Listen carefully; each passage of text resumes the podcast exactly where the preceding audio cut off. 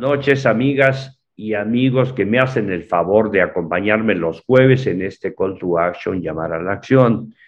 Hoy vamos a platicar alguna cosa breve sobre una semana terrible que ha vivido nuestro país y que debe dejar lecciones, porque miren, amigas y amigos, nada resolvemos con que cada comentario, cada expresión que se hace en la televisión, en los medios, en las redes sociales, solo abona a la polarización en este país. El domingo pasado, Vimos el sábado pasado, de hecho, vimos un espectáculo que de verdad, de verdad, con la profusión de videos y de comentarios que se hicieron en el momento y después en las redes sociales, no sé, me dio una profunda tristeza ver a los mexicanos enfrascados en esta batalla campal en el estado de Querétaro, en donde sacaron lo peor de sí mismos pateando a personas caídas, quitándoles las ropas, vejándolos. No saben, yo creo que ni ellos mismos por qué.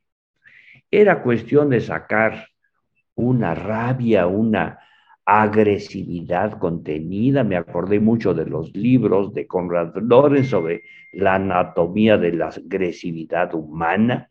Y dije, bueno, no es posible que ocurra esto en nuestro país un país que necesita estar trabajando cotidianamente, que necesitamos estar viendo qué negocios nuevos se hacen, cómo convocamos a la gente que se sume a un esfuerzo de producción para que nuestro país avance, para que no hayan estos cinturones de miseria pavorosos alrededor de las grandes urbes, para que no hayan estos hacinamientos de gente que vive en la pobreza, extrema para que no tengamos esta animadversión brutal que no conduce a nada bueno.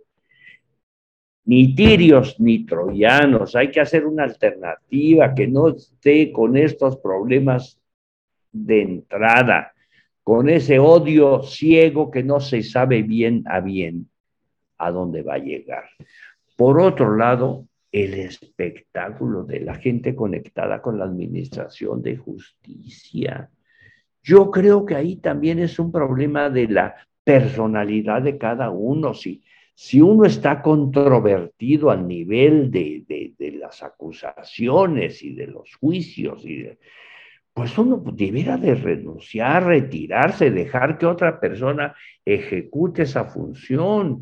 Ahora eh, metidos en un embrollo ahí, el, el antiguo titular de la Unidad de Inteligencia Financiera, el antiguo consejero jurídico del presidente, el fiscal general de la República, en una cosa tan fea con los que están en la cárcel acusados de corruptelas, de corruptelas.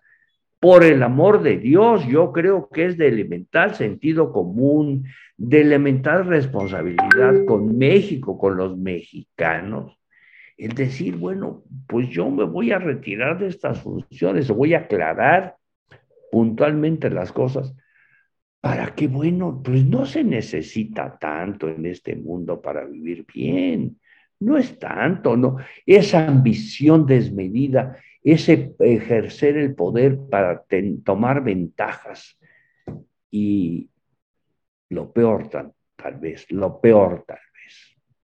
Mostrar lujos, mostrar cuestiones verdaderamente muy mediocres, que un coche Audi, que una camioneta de no sé qué categoría, que una casa, un departamento allá en Santa Fe o no sé dónde, me parece de tal manera pequeño, tanta pobreza en la estructura moral de estas personas que la verdad yo creo que urge que hagamos una alternativa. Y para eso tenemos que juntarnos la gente que no milita ni con tirios ni con troyanos y formular una oferta que la nación interese.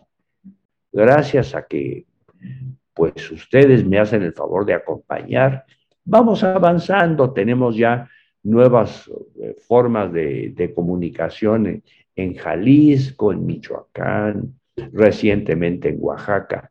Vamos muy bien. Yo les invito, por favor, a que nos sigan acompañando, que, que hagamos una fortaleza interna para crear después una propuesta que sirva de algo.